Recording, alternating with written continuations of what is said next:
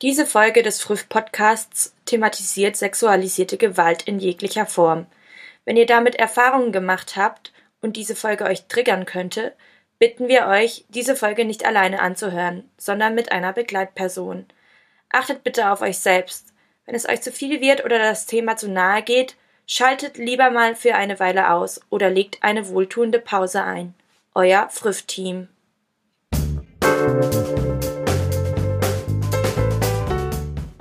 Frau, mach doch rhythmische Sportgymnastik.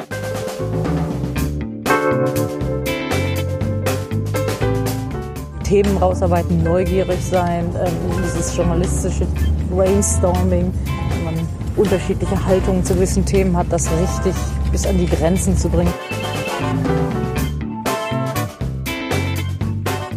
Ich lebe das zumindest mit und denke da nicht mehr viel, sondern bin einfach da und bin in jeder Sekunde bereit zu reden, zu schildern.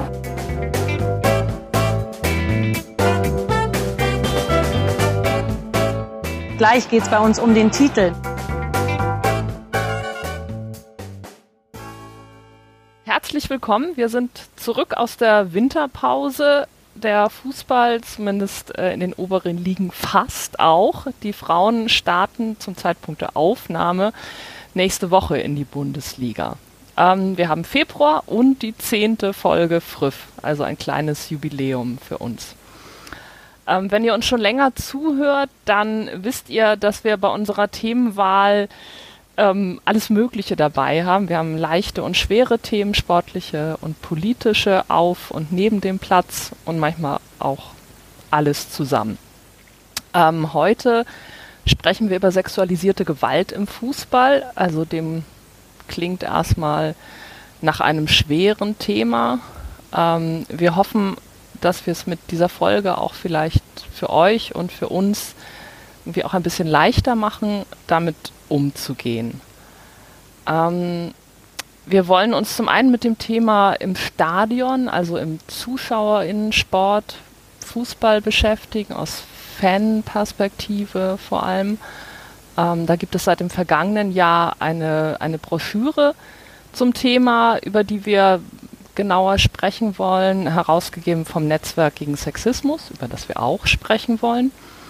Und zum anderen soll es im zweiten Teil um sexualisierte Gewalt im aktiven Sport, also im, Vereins, im Vereinssport, auch auf Amateurebene gehen.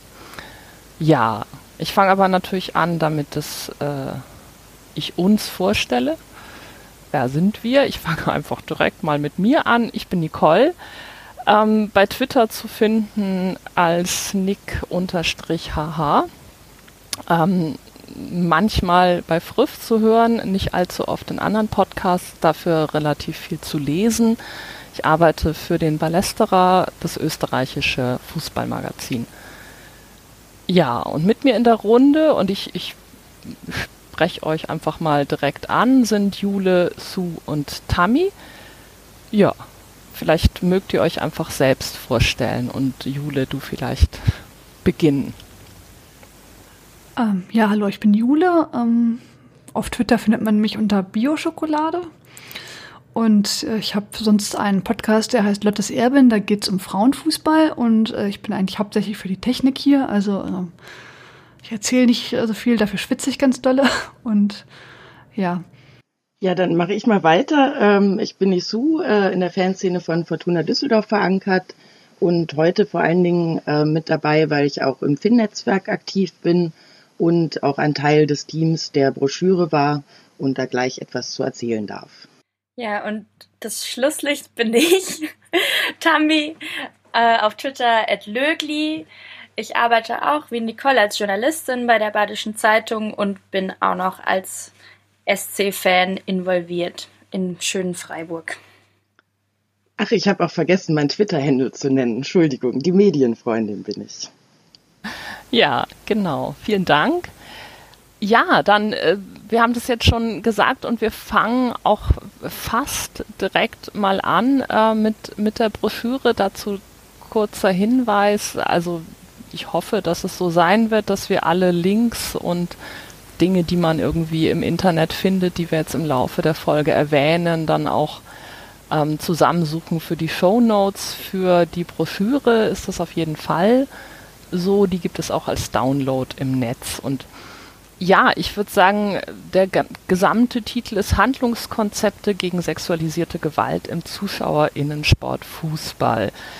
Zu vielleicht die klassische Einstiegsfrage zu sowas ist ähm, ja natürlich, wie, wie ist die Idee dazu entstanden? Wie, wieso habt ihr die Broschüre gemacht? Wie ist es dazu?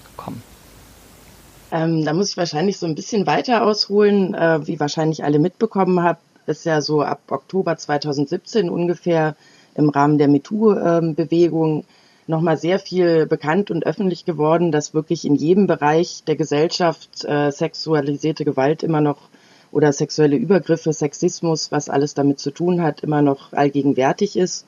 So natürlich auch im Fußball.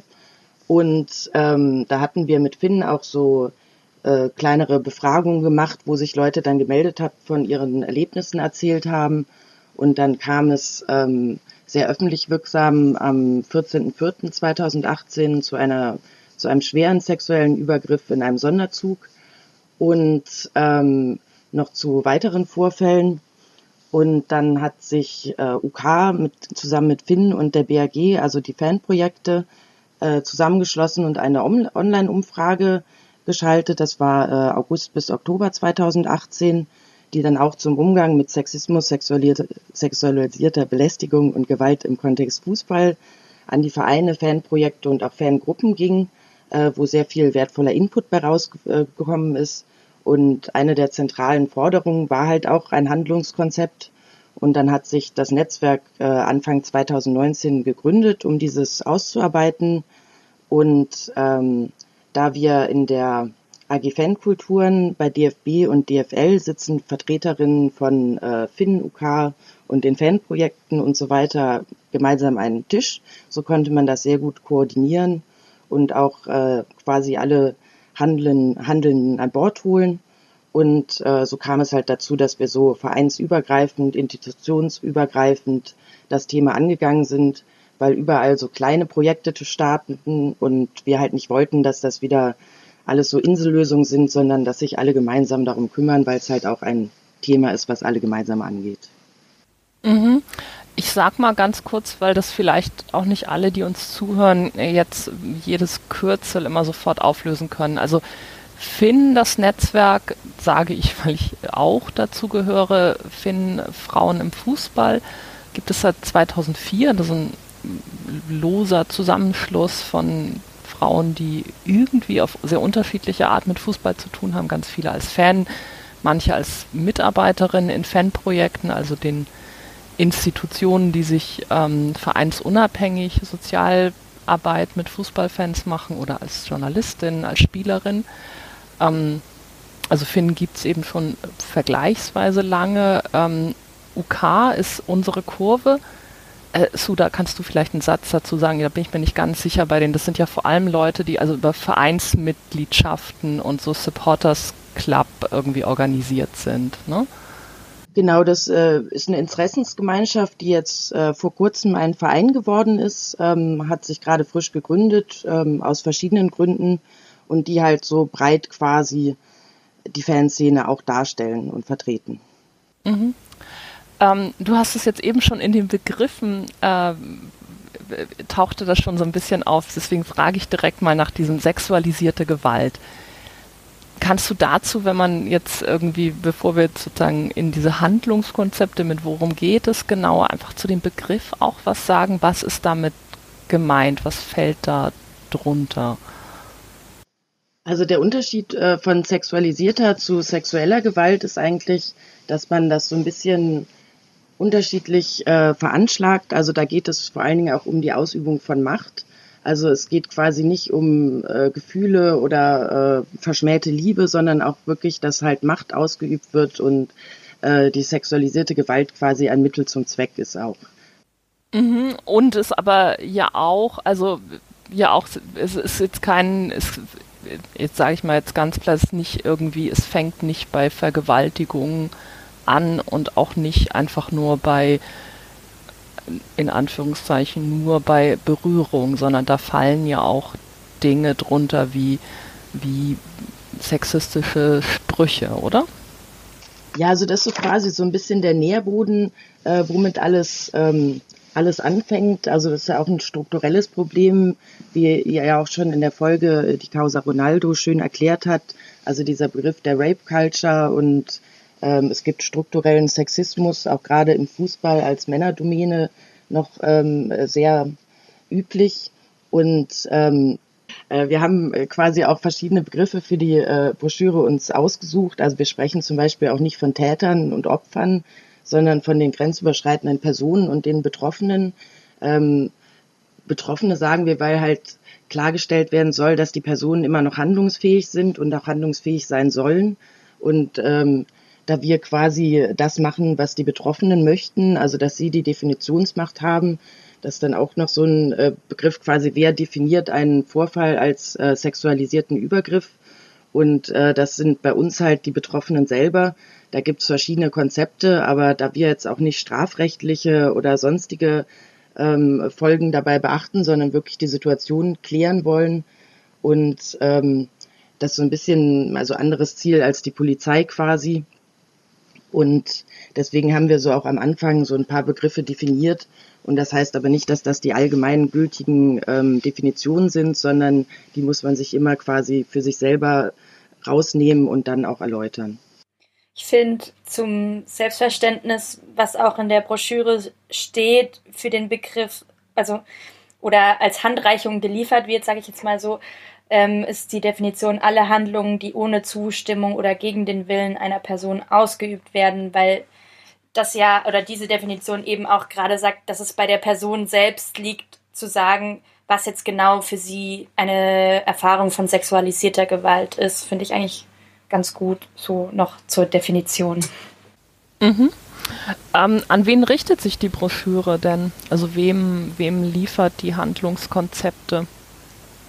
Also wir haben uns dabei vor allen Dingen an die Vereine gerichtet, an die Fanprojekte, Fanbetreuer, also weil es ja auch sich um den Zuschauerinnensport handelt, äh, da muss man so leicht andere Konzepte angehen. Aber das soll halt wirklich quasi an alle verantwortlichen Akteure in dem Bereich gehen und ähm, soll dann quasi so überleiten, dass man sich ähm, auf die lokale Begebenheiten dann, also jeder einzeln ein Konzept aufstellt, wo man hier aber quasi so den Grundstock hat, und ähm, sich die Bausteine dann selber zusammensuchen kann. Es gibt ja auch verschiedene Bereiche im Fußball, also auch im Zuschauerinnensport. Das hängt dann immer darauf an, äh, davon ab, äh, wie sehr man organisiert ist, ob man jetzt in Fangruppen ist, ob man ähm, alleine zum Stadion fährt. Es gibt verschiedene Situationen, wo das auftreten kann, An- und Abreise im Block, äh, die dann wieder mit äh, verschiedenen Herausforderungen auch verbunden sind. Also gerade jetzt der Vorfall, der so ein bisschen die Initialzündung war, das war in einem Sonderzug, äh, wo man natürlich auch jetzt nicht einfach rauskommt. Das ist eine ganz andere Situation, als wenn es jetzt irgendwie im Stadion selber passiert, wo man einfach weggehen kann. Ähm, da sind halt viele Sachen, die man noch beachten muss, weswegen das im Fußball halt auch nicht so einfach ist und man sich da verschiedene Situationen und Szenarien quasi zugrunde gelegt hat, auf die in der Broschüre auch alle eingegangen wird.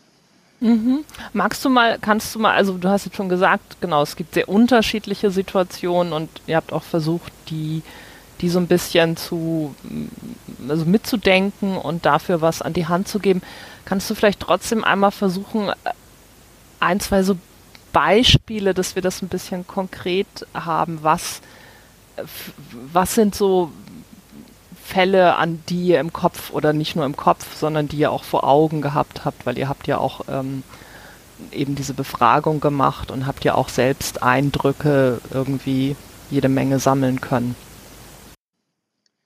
Also das fängt an eigentlich, also was, was häufig passiert, sind halt eher so geringe äh, Übergriffe, also sagen wir so, fangen wir an mit Sexismus, der ist ja allgegen, allgegenwärtig ähm, in allen Bereichen des Fußballs, äh, sei es von Werbung, ähm, über Sprüche, über äh, Abwertung von anderen Fangruppen ähm, in Bezug auf die Weiblichkeit. Also das geht auch dann mit Homophobie Hand in Hand, ähm, die ja auch abgewertet werden dadurch, dass sie halt weibliche Eigenschaften zugeschrieben bekommen haben dann äh, die zufällige Berührung, das, das Anstarren oder hinter sich stellen von Personen im Block, wenn man dann die Position wechselt, die dann weiterhin ähm, hinter einem stehen, ähm, unerwünschte Berührung beim Torjubel, ähm, irgendwie unerwünschtes Abknutschen. Dann, wenn man im Verein aktiv ist, dass halt nicht die Leistung, sondern ähm, halt Sprüche zum Aussehen oder sonst was kommen. Wenn man jetzt Becher sammelt ähm, für eine Choreo, dass dann quasi, ja, bei dir gebe ich den Becher, beim anderen würde ich es ja nicht machen, weil du bist so hübsch oder irgendwelche Sprüche. Ähm, bis hin zu halt Vorfällen innerhalb von Gruppen oder auch ähm, im Stadion. Also eigentlich überall. Also wie in der Gesellschaft, ähm, in jedem Bereich kommt das, kommt das eigentlich vor. Da möchte ich noch kurz zu sagen, dass jetzt Fußball da jetzt nicht irgendeine Ausnahme ist, wo es besonders schlimm ist. Ich glaube, jeder, der schon mal auf dem Oktoberfest oder sonst wo war oder Karneval, ähm, kennt da Situationen, wo, wo es viel schlimmer ist. Also wir wollen den Fußball da jetzt auch nicht herausnehmen, aber er ist halt ein Teil der Gesellschaft und deswegen ist er zwar nicht die Ursache des Problems, aber für mich ist es einfach die Verantwortung des Fußballs, da auch eine Lösung zu bieten. Ja, mhm, mhm. Ähm, was sind denn so ein paar wichtige, also ich, ich greife jetzt mal eine der Situationen ähm, heraus, was du jetzt gesagt hast, was jetzt auch erstmal erstmal vielleicht gar nicht so schlimm. Also Umarmungen beim Torjubel abgeküsst werden von Leuten, die ich nicht kenne und von denen ich eben auch nicht geküsst werden will. Ähm, und das finde ich unangenehm. Ich will, ich will da weg oder ich will, dass die weggehen oder die eine Person, sagen wir mal.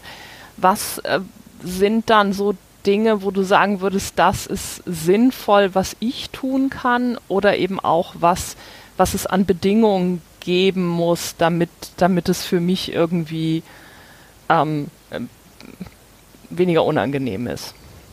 Also man selber kann das natürlich ansprechen, ähm, sich wegstellen, aber vor allen Dingen geht es auch darum, dass man quasi die Kultur so macht, dass wenn jemand ähm, sich betroffen fühlt und Hilfe sucht, dass man das in der Gruppe bespricht, dass man Zeichen ausmacht, dass man quasi einen Wechsel, nicht jeder hat an jedem Tag die gleiche Form und vielleicht eine Person, der das sonst sogar Spaß macht, äh, findet es am nächsten, beim nächsten Spiel unangenehm und bei einem Spiel kommt ja auch immer auf die Beteiligten an, geht es gar nicht, dass man dieser Person die Möglichkeit gibt, sich aus der Situation rauszunehmen, sich zurückzuziehen, ähm, Schutzräume zu bieten, aber auch, dass man einfach aufeinander aufpasst, so ein bisschen guckt und wenn man merkt, dass sich jemand unwohl fühlt, dazwischen stellt, das äh, können natürlich Einzelpersonen nicht machen. Da ich im ähm, organisierten Fußball unterwegs bin, ähm, ist das dann eine andere Situation.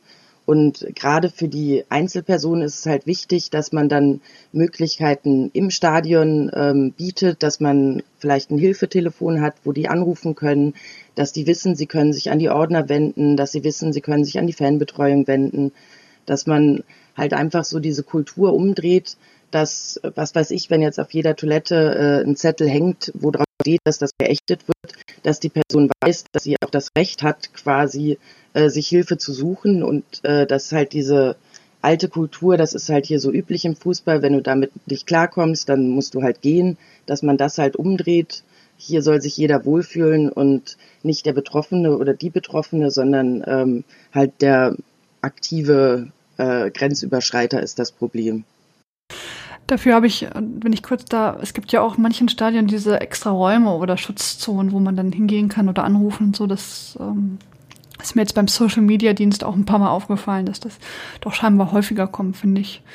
Ja, das ist ja ein Ergebnis davon, genau. Und immer mehr Vereine ähm, nehmen das äh, sich an und schreiben sich das auf die Fahnen. Und also es fängt ja auch wie bei allem eigentlich anfänglich mit der Sprache an. Das heißt, also man verankert das und also diese ganzen Prozesse, die ablaufen, ablaufen sind halt auch wichtig, damit sich das Umfeld darüber klar ist, wie ist das bei meinem Verein? Ähm, Habe ich quasi das Recht als Frau was zu sagen oder werde ich da eher angegriffen? Also es gibt ja auch eine große Hemmschwelle, ähm, sich da zu äußern und dass man halt diese Hemmschwelle möglichst senkt und den Personen halt das auch ermöglicht, ähm, quasi sich an andere Menschen zu wenden und sie halt wissen, ich kann das machen. Also ich werde hier nicht beschimpft, sondern ich werde ernst genommen und also das ist auch so diese betroffenen Perspektive, dass man immer erstmal ähm, das macht, was die Betroffene möchte oder der Betroffene und halt nicht ähm, auch eigenverantwortlich da macht, was man selber vielleicht machen wollte. Ja, und aktuell ist das Thema halt auch nach wie vor Apropos Social Media Dienst haben wir nämlich gesehen, dass erst gestern kam ein Tweet von Ed 1893 Sarah. Guten Morgen, was am Wochenende leider noch passiert ist. Vor dem Spiel packt mir ein fremder Mann kommentarlos an den Po. Nach dem Spiel fasst mir einer im Vorbeilaufen unters Shirt. Wo leben wir eigentlich, dass Menschen immer noch denken, sowas wäre okay? Sie scheint wohl eine sehr nette Bubble zu haben, weil unten drunter wird komplett ähm, quasi das oder sprechen sich die User dafür oder dagegen aus und dass es unmöglich ist, dass es heutzutage noch passiert. Aber es zeigt halt, dass wir eben genau diese Schutzzonen nicht brauchen und auch die Ansprechungsmöglichkeit. Ich meine, es ist auch super, dass Sarah das so öffentlich macht, aber es ist halt nach wie vor leider super aktuell. Ja, es gab ja auch diesen Vorfall auf Schalke, wo dann ähm, ein ähnlicher Vorfall ähm, wohl gewesen ist und wo sich eine Frau an einen Ordner gewendet haben soll. Also es ist nicht ganz klar, wie das wirklich abgelaufen ist. Und der soll halt auch ähm, sich entsprechend geäußert haben, dass sie quasi damit klarkommen muss und nicht gehandelt haben. Also da wissen wir nicht genau, was da wirklich ähm, passiert ist, aber die Kommentare waren auch halt wirklich unterirdisch in der Beziehung. Und da denke ich, ist im Laufe der gerade letzten zwei, drei Jahre schon einiges passiert. Also auch durch MeToo, durch die ganzen Initiativen, dass sich so das Bewusstsein der Öffentlichkeit auch ein bisschen verändert hat. Wie sind denn, du hast es jetzt ja schon erwähnt, es gibt einige äh, Vereine, bei denen es solche unterschiedlich benannten, also Schutzräume, äh, Schutzzonen, der HSV hat das jetzt Ankerplatz, also angemessen für eine Hafenstadt, äh, genannt. Ähm, gibt es da auch schon Erfahrungen mit? Also gerade in Düsseldorf habt ihr das ja auch relativ früh, also vergleichsweise früh ähm, angefangen, äh, da aktiv zu werden. Also wie, wie sind da, kannst du da was zu sagen? Wie sind da so die, ist, sind die Rückmeldungen und die Erfahrungen damit? Also bislang, ähm, was ich auch von anderen Standorten mitbekommen habe, eigentlich nur gute. Wir hatten uns in Düsseldorf auch, also wir haben ähm, zusammen mit lokalen, also mit der Frauenhilfe äh, in Düsseldorf und äh, mit einer Kampagne, die eigentlich für Kneipen und äh, Disken, äh, Diskurs und so weiter ausgearbeitet wurde. Die heißt Luisa ist hier zusammengearbeitet. Da geht es dabei, dass man quasi den Vorfall selber nicht benennen muss, was ja manchmal auch schwierig ist, sondern einfach ein Codewort sagt, ähm, also Luisa ist hier und dann weiß das Thekenpersonal oder jetzt bei Fortuna auch die Ordner und so weiter, worum es geht, äh, dass sie die Personen erstmal aus der Situation rausholen ähm, müssen und halt fragen quasi, äh, was mit ihr los ist, ohne jetzt halt ähm, die Ursache an sich in Frage zu stellen. Und ähm, da kann man sagen, dass das wirklich äh, sehr gut gelaufen ist. Es gab auch keine, was wir anfangs befürchtet hatten, wenn man so eine Nummer in die Welt hinauspunaust, dass dann irgendwelche äh, falschen Anrufe kommen oder sich da irgendjemand drüber lustig macht. Das ist überhaupt gar nicht passiert, soweit ich weiß, auch noch an keinem der Standorte, die sowas eingeführt haben. Also es wird schon sehr ernst genommen. Und ähm, also wird auch gut angenommen. Wir hatten jetzt äh, zum Glück äh, noch keinen äh, schweren Vorfall in Düsseldorf äh, in der Zeit. Aber wir, dabei geht es ja auch vor allen Dingen um Prävention. Und das ähm, muss ich schon sagen, dass sich das äh, für mein Gefühl seitdem wirklich verbessert hat, dass sich einfach alle Leute Gedanken darüber machen und ein bisschen mehr aufpassen und auch ansprechbarer werden. Und auch im Verein gerade die Leute darauf vorbereitet äh, werden, wie sie reagieren können, dass es halt nicht ist, dass es schlecht ist, wenn man sowas im Fußball macht, sondern dass es gut ist, auch für einen Verein, dass wenn man, da ist häufig so, da das ja ein männerdominierter Bereich noch ist, ähm, kennt man ja, dass, dass dann so eine kollektive Schuld- und Abwehrhaltung erstmal kommt, so ja, aber wir, wir sind doch keine äh, Sexisten, sonst was, wieso sollen wir das machen? Es gab keine Vergewaltigung in Düsseldorf, warum sollen wir das anfangen? Ähm, also, dass, dass man so dieses ganze Grunddenken ändert und dafür war es wirklich sehr gut und also wir wollen das jetzt auch noch weiter ausbauen, aber also die ersten Erfahrungen sind äh, sehr positiv. Und seit wann habt ihr das jetzt genau da? Also äh, seit letztem Jahr, ich glaube irgendwie im, im Frühjahr. Und du hast gerade auch noch erzählt, dass man eine Nummer anrufen kann, also oder da, dass man irgendwie anrufen kann. Also es gibt dann quasi auch eine Nummer. Also man kann nicht nur zu Ordnern und an die Theke gehen, sondern man kann auch die Telefonnummer dann anrufen oder wie läuft Genau, das? also das ist so das, das, das Grundding, ein Hilfetelefon, was äh, ehrenamtlich von Fanvertreterinnen betreut wird, was den ganzen Spieltag, also was auch die An- und Abreise angeht. Und das ähm, ist eigentlich darauf entstanden, dass bei dem Vorfall im Sonderzug von ähm, Gladbach dass äh, diese betroffene Person keine Möglichkeit hatte, jemanden anzusprechen. Es gab keine Strukturen. Sie hat dann letztendlich bei ihren Eltern zu Hause angerufen, die dann ähm, sehr vorbildlich reagiert haben und die Polizei involviert haben und dann quasi dieses Ganze in Gang gesetzt haben. Und da haben wir uns einfach auch Gedanken gemacht, was ist, wenn bei uns das sowas passiert? Was ist, wenn es einer Person passiert, die halt eben nicht organisiert unterwegs ist, die keine Gruppe hat, die ihr hilft und wo könnte man sich eigentlich melden, wenn man halt in einem Sonderzug äh, sitzt? Also genau diese Situation hat dann dazu geführt, ähm, dass wir uns halt die Gedanken gemacht haben und gedacht haben, okay, es muss halt einfach eine Nummer geben, die man anrufen kann, wo dann Leute sitzen, die gut vernetzt sind, die halt die entsprechenden Schritte einleiten können, auf, also je nachdem, was die betroffene Person wünscht. Und ähm, deswegen haben wir halt dieses Hilfetelefon, wo man auch schreiben kann, ähm, wo man auch die Codeworte verwenden kann und wo man halt auch nicht nur anrufen äh, kann, wenn jetzt was ganz Schlimmes passiert, sondern auch wenn man sich unwohl fühlt oder wenn man irgendwo nicht weiß, wie man aus der Situation rauskommt. Manchmal ist es ja nur, äh, dass man halt da quasi ein bisschen rauskommt, dann ist wieder gut. Also bevor was Schlimmes passiert. Also das ist eigentlich so auch der Grund. Und das wird dann auch, aber auch aktiv genutzt, wenn ich dich jetzt richtig verstanden habe.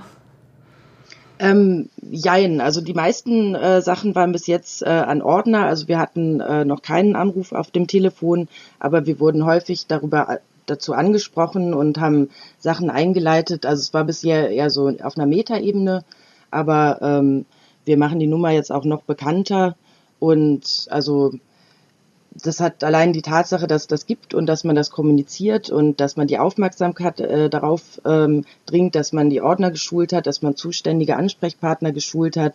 Also ist so alles Hand in Hand äh, das Konzept, aber es gab jetzt noch keinen Vorfall, wo sich jetzt jemand nur bei dem Hilfetelefon gemeldet hätte. Und wie siehst also ihr habt es ja eben auch mit Ist Luisa hier umgesetzt. Wie siehst du eigentlich so die Chance, dass das in mehreren anderen Städten auch so passiert? Also ist Luisa, hier gibt es ja schon in relativ vielen deutschen Städten. Wäre es dann nicht relativ einfach, das überall auch noch mit ins Stadion zu integrieren oder ist es zu utopisch und zu einfach gedacht? Also das war eigentlich auch so, so mein erster Gedanke. Ähm, also man muss ja auch sich das Rad immer neu erfinden. Und also der Rat ist auch in der Broschüre, dass man halt sich immer mit den lokalen Gegebenheiten äh, vernetzt und verbindet. Und das ist ähm, oder hat angefangen in NRW und ist, glaube ich, auch immer noch relativ NRW-lastig, aber hat sich schon ausgebreitet und also man kann ja auch das Konzept übernehmen und ob man jetzt Luisa oder wen auch immer fragt, also dass, ähm, dass man so eine Art Konzept umsetzt, halte ich für sehr realistisch und auch sehr gut. Da gibt's auch so ein paar Copyright-Sachen, also man kann bei der Kampagne jetzt nicht einfach quasi die Plakate aufhängen und den eigenen Vereinsfarben drauf machen. Also man muss dann schon mit den Leuten auch sprechen. Ähm, also, aber ja, also ich finde es, sehr sinnvoll, wenn man eine Art dieser Kampagne überall umsetzen würde. Und ihr seid, ähm, vielleicht magst du noch mal was zu eurem, zum Netzwerk ähm, gegen Sexismus und sexualisierte Gewalt, aus dem jetzt die, Kamp oder die Broschüre auch entstanden ist. Wer ist da drin? Also das ist ja auch vereinsübergreifend, also ihr allein darüber ja schon einige Orte und, und eben Gruppen auch so abdeckt, ne? Genau, also das sind ähm, vor allem Vertreter, Vertreterinnen ähm, der beteiligten Initiativen, also wie unsere Kurve. Ähm, bei der Bundesarbeitsgemeinschaft der Fanprojekte sind also äh, Vertreterinnen von verschiedenen Standorten aktiv gewesen, ähm, von dem Netzwerk Frauen im Fußball ebenso, dann auch die Koordinationsstelle der Fanprojekte COS. Also es gab auch ähm, Kick-In, ähm, das ist so eine Beratungsstelle Inklusion im Fußball, die da auch sehr ähm, dran mitgearbeitet haben. Und also das ist quasi so ein breit gefächertes äh, Vertreterinnen-Netzwerk. Und auch, also DFB und DFL haben das auch ähm, von Anfang an äh, mit unterstützt, quasi, was sie da tun konnten und Raum gegeben dafür. Also das war wirklich, man hatte so das Gefühl, jetzt ist der Moment da, alle möchten was tun, keiner weiß so richtig was und ähm, dass sich aber alle halt auch wirklich ähm, direkt positiv und ähm, hilfegebend damit eingeschaltet haben. Da hat man auch gemerkt, ist jetzt einfach die Zeit gekommen und jetzt müssen wir handeln. Und das Gefühl hatten wir eigentlich auch, dass es an allen Standorten mittlerweile angekommen ist. Also ja. Mhm. Ihr habt die Broschüre ja vorgestellt auf der Bundeskonferenz der Fanprojekte. Das war im November, glaube ich, in Stuttgart, also wo ich auch dabei war. Ähm, das fand ich insofern, also fand ich auch total interessant, weil die Fanprojekte machen eben Sozialarbeit mit, mit jungen, jugendlichen Fußballfans, also auf eine Art, ähm, machen auch sehr viel gegen Diskriminierung in den vergangenen Jahren, muss man sagen.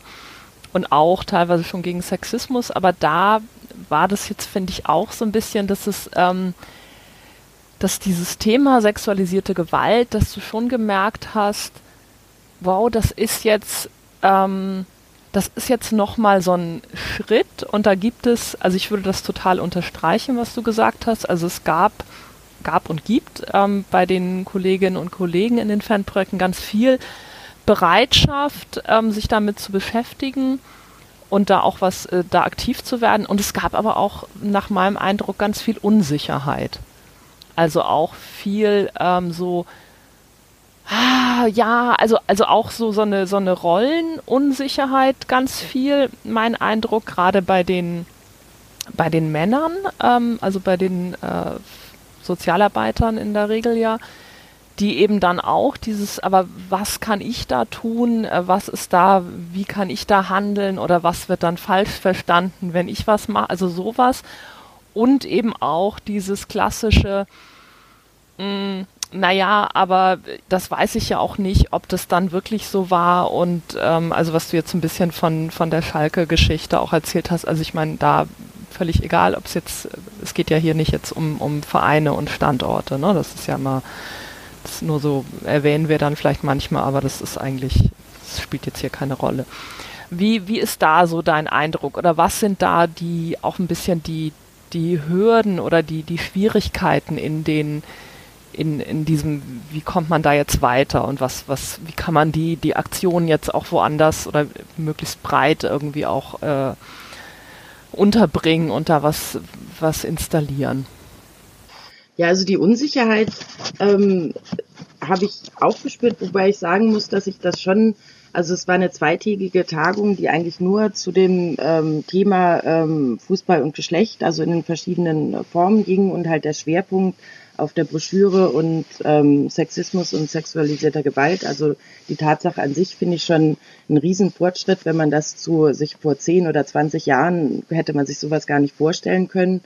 Und ähm, ich denke, die Rolle des Manns als Sozialarbeiter ist dabei auch ähm, etwas schwierig, weil ja auch selbst in unserer Broschüre quasi immer gleichgeschlechtliche Ansprechpartnerinnen ähm, gefordert werden oder Ansprechpartner, nur da es sich halt hauptsächlich, ähm, äh, also wirklich, also sehr hauptsächlich um Frauen als Betroffene handelt, äh, wird das halt häufig so ein bisschen als, als Frauending empfunden und wo sich die Männer dann von vornherein ein bisschen äh, unsicher fühlen und vielleicht auch ein bisschen schuldig, dann spielen da ja auch noch als Sozialarbeiter andere Dinge mit rein. Also es gibt ja auch die Möglichkeit, dass sich jetzt Jugendliche, also gerade wenn es sich auch um jüngere Männer handelt, dann vielleicht auch in den Sozialarbeiter vergucken, wie man damit umgeht.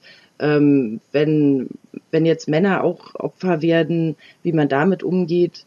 Und äh, was ich da eigentlich eine sehr schöne äh, Lösung fand, die, die ich so nebenbei mitbekommen hat, dass sich die Männer einfach auch vorgenommen haben, was auch sehr wichtig ist, mit den Jungen halt über ähm, Geschlecht und Geschlechterrollen und über ihre Rolle zu sprechen und das gar nicht halt nur quasi so im Nachhinein, wenn was passiert ist, sondern im Vorhinein, dass man halt viel mehr das auch auf äh, die, jetzt sage ich mal, Erziehung oder so quasi mit einbezieht, äh, wie sich, wie sich Jungen verhalten. Und toxische Männlichkeit ist ja auch so ein Begriff, der immer im, im Raum schwebt, also quasi äh, Männlichkeit, die schadet, ähm, dass das natürlich auch für äh, Männer ein riesen, äh, riesen ist, wo sie sich durchkämpfen müssen. Und da fand ich das eigentlich schon sehr reflektiert und auch sehr positiv. Also ich persönlich habe da keinen mitbekommen, der das irgendwie so total abgetan hat oder wir brauchen das nicht oder passiert bei uns nicht, sondern eher so, dass äh, Vereine, die auch in den niedrigeren liegen, die viel weniger Geldmöglichkeiten, wo viel Ehrenamt ist, wo die einfach die Möglichkeiten auch nicht so haben, einige der Punkte so zu erfüllen. Also wenn es keine hauptamtlichen Mitarbeiter gibt, die sich damit beschäftigen, ist das natürlich sehr schwer, jetzt so ein Konzept umzusetzen, was vielleicht von einem Bundesligaverein kommt. Und äh, da versucht die Broschüre das dann auch so in verschiedene Sachen runterzubrechen, dass man halt da nur Teile davon verwendet oder so der Grund und dass man sich halt vernetzt und Hilfe holt und dass auch die Vereine quasi gerade von den Verbänden dabei unterstützt werden und so weiter. Mhm. Ja, nein, das finde würde ich auch, würde ich total äh, unterstreichen, was du gesagt hast. Du hast eben schon Verbände erwähnt oder eben jetzt auch schon mal DFB und DFL haben das mit äh, unterstützt. Was gibt es von denen? Gibt es da noch weitergehende Dinge zu berichten? Weil ich meine, die haben ja, wenn wir jetzt gerade über die kleinen Vereine, denen das Geld fehlt, das kann man ja über DFB und DFL nicht sagen, dass da das Geld fehlt. Ne? Was machen die denn so? Ähm, also pff, initial waren sie jetzt nicht so wirklich dabei. Also das ist ja äh, bei vielen Sachen so, dass das quasi so äh, von den Fanszenen oder bottom-up ähm, quasi von unten entwickelt wurde. Aber um das zu koordinieren und an die Vereine weiterzugeben, also sie ähm, haben die Broschüre verteilt über ihre Verteiler, sie äh, sprechen das mit an. Also es ist jetzt nicht so, dass quasi die das irgendwie initiiert hätten, aber ähm, ja, sie, sie können da eine sehr unterstützende Rolle einnehmen und gerade die Kommunikation in dem Bereich auch mitsteuern. Und sie haben halt da so ein bisschen äh, die Handlungsgewalt äh, inne. Und ähm, also von der Zusammenarbeit war das sehr positiv, aber wenn du jetzt fragst, ob die jetzt so eine eigene Initiative oder eigene Maßnahmen entwickelt haben, dann ähm, zu meiner, zu meinem Wissen noch nicht. Nee, ich meinte jetzt tatsächlich, die können das ja auch noch stärker unterstützen. Also man kann, ist ja mal die Frage, wie man das dann, äh, wie man es verbreitet und wie, ähm, für wie wichtig man das auch erachtet und wie hoch man das hängt. Aber es ist natürlich jetzt auch schon mal ein, ein gutes Zeichen, dass sie die, die Broschüre mit unterstützt haben. Wie geht es denn damit weiter? Also was macht auch das Netzwerk jetzt weiter und äh, kann man dem auch beitreten? Also wenn jetzt Leute sagen, boah, ich möchte das bei mir an meinem, bei meinem Verein, in meiner Fanszene, ich möchte da irgendwie aktiv werden. Ich habe vielleicht auch Verbindungen zur, was weiß ich, Frauennotruf in der Stadt oder irgendwelche anderen Netzwerke. Ähm, wie, wie kann man euch erreichen oder wie, genau? Ja, also es gibt ähm, mittlerweile auch eine eigene Webseite von dem Netzwerk fußball-sexismus.de und ähm, da kann man mit uns in Kontakt treten ähm, und äh, sich quasi an das Netzwerk wenden und äh, wird dann ähm, unterstützt. Also es sind von verschiedenen Standorten und Bereichen in Deutschland Leute dabei und das wird dann, ähm, also überlegt man sich quasi wer, wie, was. Ähm, also und es ist wirklich darauf ausgelegt, auch dass man da unterstützt und Hilfe bekommt. Ähm, und also das ist dann einfach Kontakt at fußball-gegen-sexismus.de und äh, dann melden wir uns auch sofort und setzen uns da in Verbindung, gucken halt, was lokal, wie man da am besten unterstützen kann. Ähm, also es ist jetzt kein, kein Netzwerk, also das war jetzt, hat sich quasi für diese Initiative zusammengefunden und äh, ist also auch eigentlich ein temporärer Zusammenschluss. Also wir werden uns noch ein paar Mal treffen und äh, stehen im Kontakt, um zu gucken, ähm, ob die jetzt die Strukturen und so weiter, ob sich das getan hat. Aber ähm, der Sinn des Netzwerkes war eigentlich die Broschüre und ähm, ja, und diese jetzt äh, quasi weiter in die Vereine äh, zu bringen, die Umsetzung zu fördern. Aber ansonsten ist jetzt eigentlich erstmal nichts geplant, was das Netzwerk quasi noch weiter tun möchte. Mhm. Darf ich dazu noch mal ganz kurz was fragen? Es geht ja in dieser, so also wenn ich das richtig verstanden habe, geht es ja hauptsächlich um den Betroffenenschutz oder den die Unterstützung von Betroffenen. Also es geht jetzt weniger darum zu sensibilisieren irgendwie ähm, mögliche Täter oder irgendwie das die auszuschließen aus dem Raum des Stadions sozusagen, sondern die Betroffenen zu schützen. Das habe ich richtig interpretiert, oder? Ja, also dann natürlich von Fall zu Fall verschieden, aber eigentlich ist auch die Aufmerksamkeit und die Sensibilisierung ist gerade, also war eigentlich eines der Grundanliegen dieser Broschüre. Also man möchte das Thema aus dem Tabubereich rausholen, man möchte darüber reden, man möchte die Aufmerksamkeit dafür schärfen. Das ist so quasi so der erste Schritt und äh, ist auch ganz, ganz wichtig. Dann geht's halt darum, die Grundhaltung in den ähm, verschiedenen Vereinen zu fördern, dass man das halt in den Leitlinien und so weiter aufnimmt, dass man das klar ächtet. Und ähm, dann geht's halt weiter zur Prävention und die Intervention ist dann quasi so erst der letzte Schritt. Und je nachdem, ähm, in welchem Bereich ähm, des Fußballs hatten wir eingangs ein bisschen erwähnt, dass es ja verschiedene, ob man jetzt in der Gruppe ist oder ob man alleine ist, ob man beim Verein arbeitet oder also da sind es ja noch, da kommen wir später wahrscheinlich drauf, das sind ja dann arbeitsrechtliche Sachen. Ähm, also da, wenn die, der oder die Betroffene das möchte, dann beschäftigt man sich auch in, mit dem Täter oder wenn es jetzt innerhalb einer Gruppe äh, passiert, ist es gar nicht anders möglich. Also wenn beide Parteien quasi Mitglieder der gleichen, des gleichen Umfelds sind, dann werden sie sich ja auch wiedersehen. Da muss man da auch anders mit umgehen. Aber der erste Schritt ist immer erstmal Betroffenenschutz. Ja. Ja, klar. Also äh, meine Frage zielt jetzt so ein ganz klein bisschen auf also so Seminare irgendwie in der Richtung, dass man da ein bisschen ähm, ich verstehe das, wie das zustande kommt sozusagen. Es geht natürlich auch, also der betroffene Schutz ist ja natürlich der wichtigste, ne? aber man geht ja immer so ein bisschen davon aus, wie, wie, wie kann man das eigentlich so vermitteln, dass es ja eigentlich noch genauso wichtig ist, den Leuten zu vermitteln, das ist nicht in Ordnung, wie du Frauen behandelst sozusagen. Ja, also wir haben auch gut, dass du das nochmal erwähnst. Also das ein Ziel des Netzwerkes ist auch äh, in Workshops und so weiter bei den äh, Vereinen, bei Fangruppen, bei egal wem die Broschüre vorzustellen, Konzepte zu erläutern, auch gemeinsam quasi an, an diesem Standort äh, sich anzugucken, was ist da möglich, was gibt's da schon, was kann man tun. Und man kann sich auch an das Netzwerk wenden, wenn man quasi so einen Workshop als Verein äh, buchen möchte oder als Fanprojekt, als Fanbetreuer ähm, also einfach in Verbindung setzen, dann ähm, wird ein gemeinsamer Termin äh, gefunden und dann quasi zusammen daran gearbeitet und ähm, die Broschüre oder das Handlungskonzept dann auch in einem Workshop vorgestellt. Also ja, darum geht's dann auch. Okay, danke. Und auch nochmal eine Frage an Su.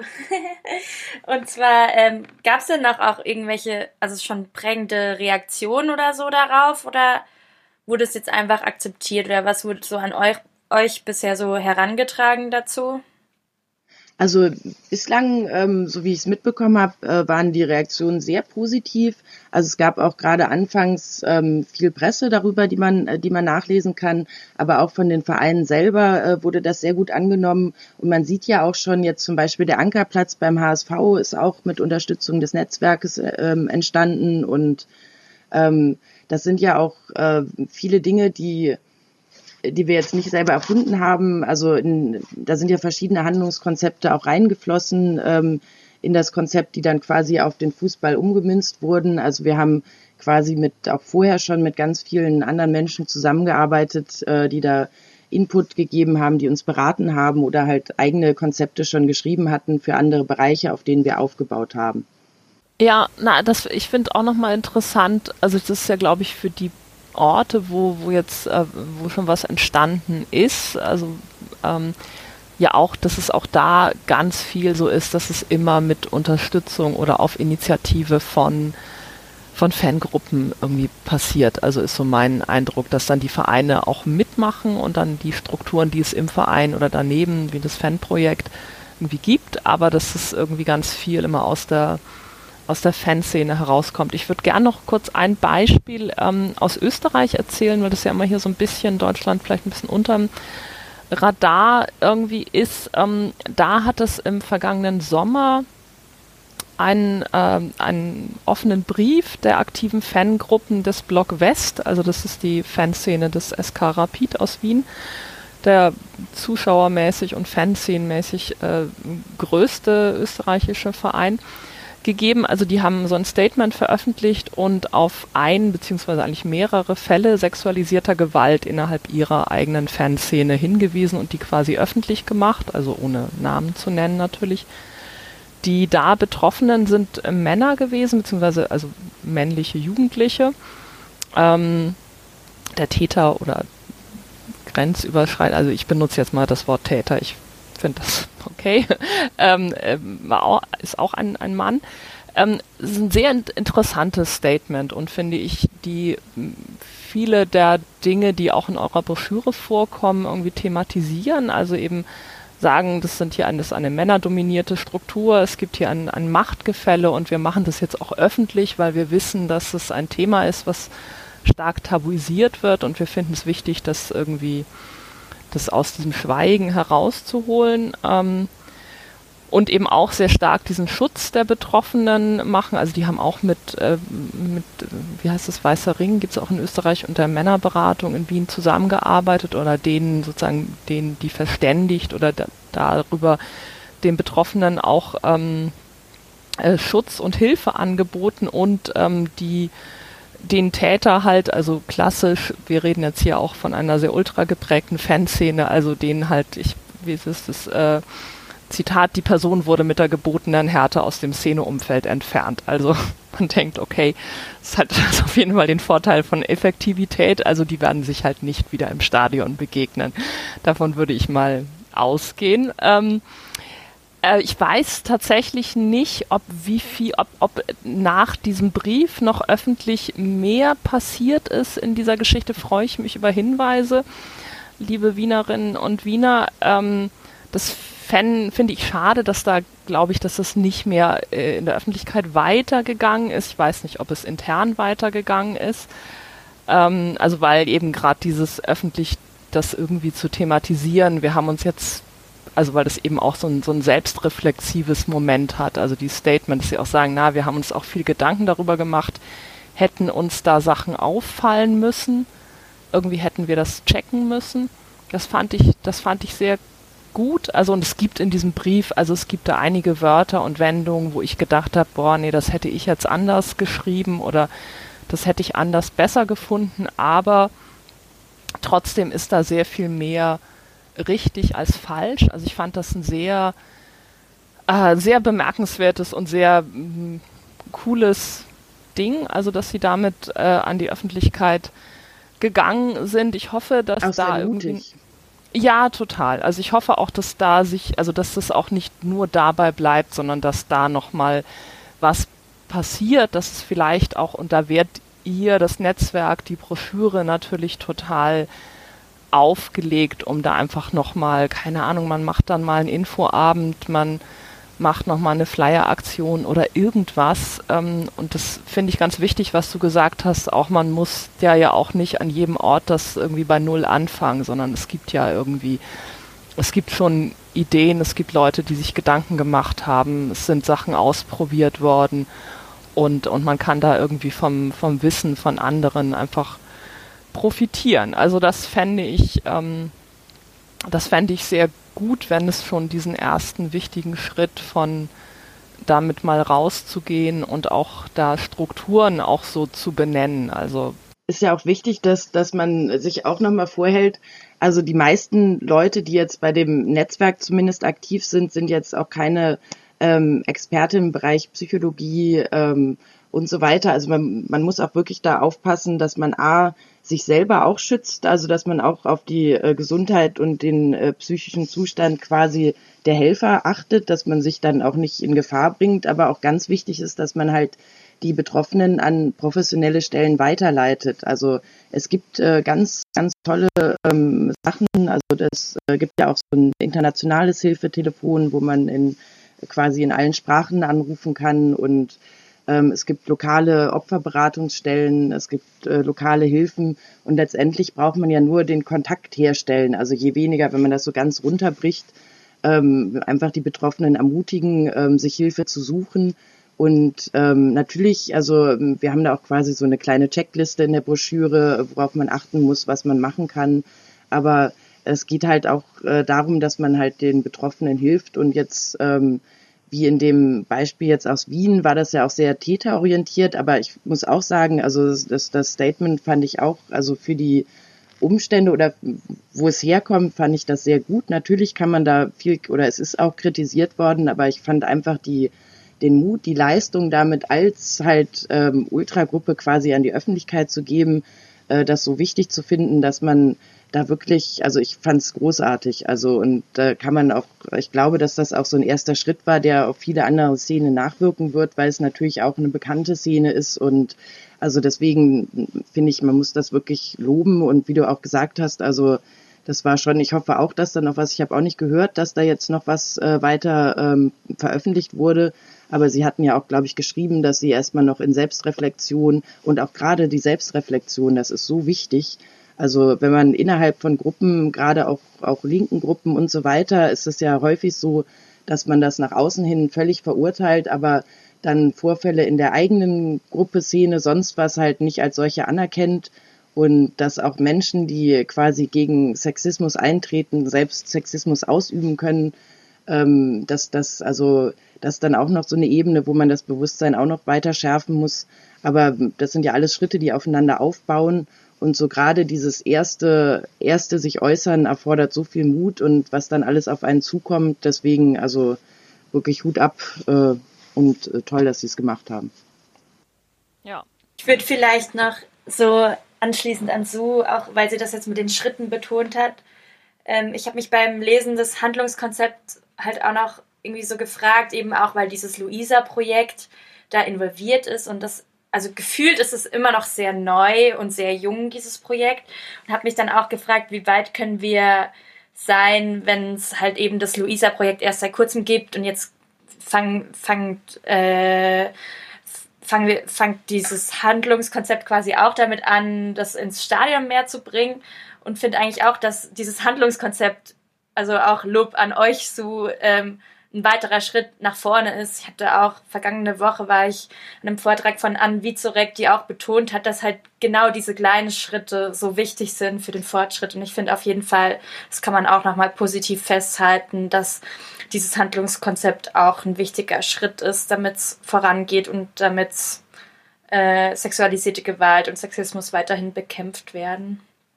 Und wie Sue eben auch schon vorhin erwähnt hat, ist natürlich ähm, Sexismus und sexualisierte Gewalt allgegenwärtig und eben nicht nur im Stadion, sondern auch außerhalb davon oder im Vereinssport. Und ähm, das wollten wir jetzt einfach auch noch ein bisschen so thematisieren. Ich weiß nicht, Sue, kannst du vielleicht noch ein bisschen erzählen? Ihr habt auch mit der Aktion Safe Sport zusammen ein bisschen gearbeitet, wie da denn so die Zusammenarbeit lief und was ihr, über was ihr da gesprochen habt. Also die äh, Zusammenarbeit war eigentlich sehr gut. Wir haben uns halt ähm, an verschiedenen äh, Konzepten oder wir haben erstmal geguckt, was es schon gibt. Und äh, das war halt eines der, der wenigen bekannten Projekte äh, in dem Bereich, wo es natürlich ähm, um den äh, um Betroffene im aktiven Sport geht, hauptsächlich um Kinder. Deswegen ähm, haben wir uns da sehr gut ausgetauscht, aber mussten das natürlich ähm, auf unsere Bedürfnisse und den Zuschauerinnenbereich äh, ein bisschen um, umschreiben aber ähm, einige Grundzüge sind, sind ähnlich, also die sind ja quasi überall gleich. Das ist ja auch gut, wenn man sowas erkennt, okay, was äh, betrifft quasi alle und wo muss man dann halt äh, die lokalen und äh, die betroffenen äh, Begebenheiten der Betroffenen unterscheiden. Und äh, ich, die sind ja auch schon etwas länger dabei. Und also das, das Konzept quasi ist mit in die Broschüre eingeflossen und ähm, wir waren im regen Austausch, sagen wir so. sagen wir vielleicht, also Safe Sport einfach nochmal kurz. Das ist halt ein, also ein Forschungsprojekt, das sich mit eben sexualisierter Gewalt im Sport, äh, vor allem genau Kinder und Jugendlichen Bereich beschäftigt hat, das inzwischen ausgelaufen ist. Also das war von 2014 bis 2017 mit also verschiedene Institutionen die daran beteiligt waren. Also ich habe jetzt gesagt Forschungsprojekt, das heißt einmal Wissenschaft, aber eben auch sowas wie die Deutsche Sportjugend, die DSJ oder ich glaube die Uni, Uniklinik Ulm. Ähm, federführend war die Sporthochschule in Köln und da Bettina Ruloffs als, als Studienleiterin. Ähm, auch da gibt es, die haben natürlich auch verschiedene Materialien für unterschiedliche Kontexte und Institutionen veröffentlicht. Das äh, stellen wir euch dann auch da Links zur Verfügung.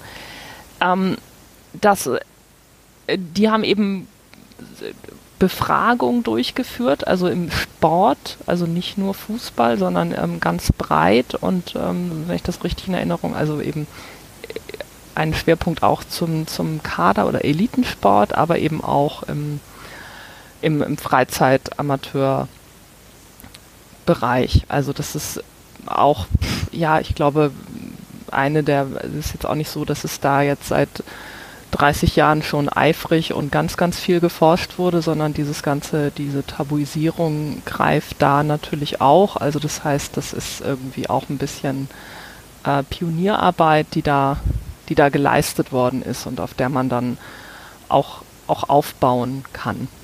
Ja, quasi, also ich, soweit ich weiß, ist eben, wenn man sich wissenschaftlich mit dem Thema beschäftigt und Sport, ähm, kommt man quasi an Safe Sport nicht vorbei. Eben wie das auch, wie das auch meinte, dass es halt so das einzige Projekt so in diese Richtung oder eins der wenigen Projekte in diese Richtung ist. Also mir sagt der Name gerade deshalb eben auch was. Ähm, ich habe mich auch nochmal mit bei einem Freund erkundigt, der halt da auch wissenschaftlich tätig ist und das war auch sofort das Erste, was er mir genannt hat, weil das halt eben einen gewissen Bekanntheitsgrad auch hat. Ja, also was da spannend oder also ich erzähle einfach jetzt mal so ein paar. Ich habe mit äh, Bettina Rulofs vor zwei oder drei Jahren eben ein, ein äh, Interview gemacht für, eine, für einen Artikel für einen Ballesterer. Ähm, die diese Umfragen oder Befragung, die sie durchgeführt haben, die haben irgendwie gezeigt, dass dass der Anteil der Leute, die Erfahrung oder die die äh, sexualisierte Gewalt erlebt haben, dass der im Sport nicht höher ist als in als gesamtgesellschaftlich. Also das entspricht ungefähr dem, also ein Drittel der befragten Personen ähm, geben an, dass sie das, dass sie da das erlebt haben. Der größte Teil davon ist weiblich, aber eben nicht nur. Ähm, das entspricht eben dem, dem der übrigen Gesellschaft. Gleichzeitig ist es eben so, dass man sagen kann, wenn man von Sportvereinen spricht, wenn man, ähm, wo eben Kinder und Jugendliche in der Obhut von, von Erwachsenen sind, dass das ein, ein, ein Rahmen ist, wo es eine größere Verantwortung von Erwachsenen gibt und wo, wo es eben auch eine größere, wo man auch, wo die Ansprüche vielleicht einfach auch höher sind und sein sollten. Also das so als vorab. Ähm, Sie haben so ein paar Dinge identifiziert, die, ähm, die den Sport ein bisschen besonders machen, also was es da gibt. Also es gibt halt was wie so Abhängigkeitsverhältnisse zwischen Trainer, Trainerinnen und den äh, Trainierten, also insbesondere natürlich, wenn es Kinder und Jugendliche sind, aber ja auch nicht nur. Ähm, also es gibt Hierarchien, es gibt Machtgefälle, also wie auch in anderen Institutionen, wo es jetzt in den letzten Jahren, Jahrzehnten das Thema sexuelle, sexualisierte Gewalt ja auch nochmal so äh, stark aufgetaucht ist, also Internate, Kirche, Heime, also die eine bestimmte ähnliche Strukturen auf eine Art haben. Was im Sport nochmal was anderes ist, es gibt ähm, viele Situationen, die Grenzverletzungen erleichtern. Also das Klassische ist natürlich das Duschen. Es gibt gemeinsame Reisen, es gibt diese Kabinensituation, also das Umkleiden. Also es gibt da, ähm, es gibt Situationen, wo es Körperkontakt einfach gibt, geben muss und wo dann aber diese, der Übergang zu was ist eine okaye Berührung und was ist nicht mehr okay, wo das einfach viel leichter passiert als, als in anderen, in anderen Situationen.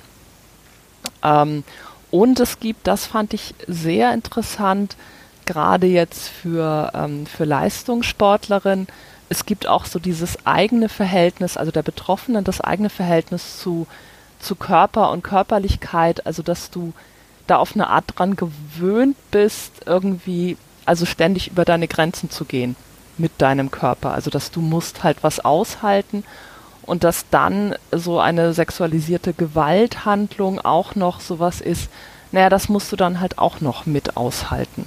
Also dass das sowas ist, was Betroffene halt dann berichten und dass es dann viel schwieriger ist, da zu sagen, aber ey, nee, das muss ich jetzt nicht aushalten.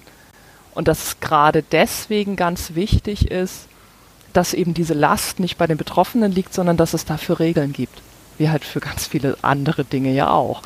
Also dass klar ist, nee, das ist noch okay, das ist jetzt nicht mehr okay, dann kann ich aber auch sagen, halt, stopp.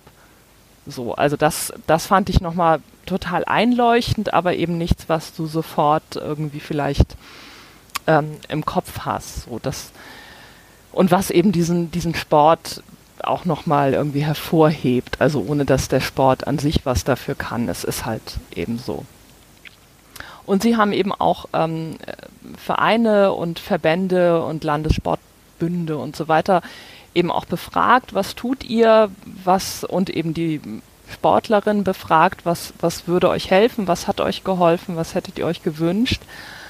Und was so relativ klar auch total banal haben wir jetzt auch schon besprochen, aber kann man immer wieder sagen, die Dinge zum Thema machen, also darüber reden und eben nicht erst, wenn, oh, unser Trainer XY steht jetzt ja hier plötzlich wegen Vergewaltigung vor Gericht, vielleicht machen wir jetzt mal einen Elternabend, sondern eben einfach so.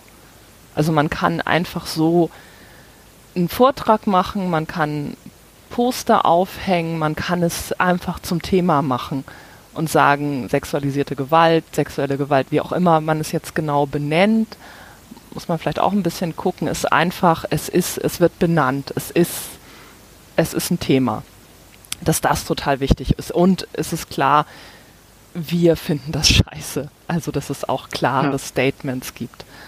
Ja, die Ächtung, ähm, also, ja. Genau, genau.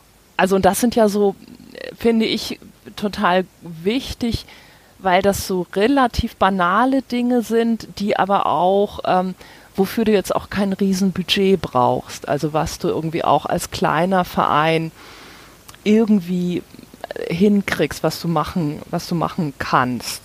Und dann so Dinge wie Ansprechpersonen benennen, irgendwie Ausbildungsworkshops, solche Sachen, das ist natürlich dann immer schon ein bisschen schwieriger vielleicht. Dafür brauchst du halt Personen, dafür brauchst du Geld und Strukturen, aber es gibt eben auch so Dinge, die relativ einfach auch zu, äh, zu machen sind. Und das, das Wichtige eben wirklich dieses Ansprechen und, und eben so, also eben auch zu versuchen, Regeln zu, zu definieren.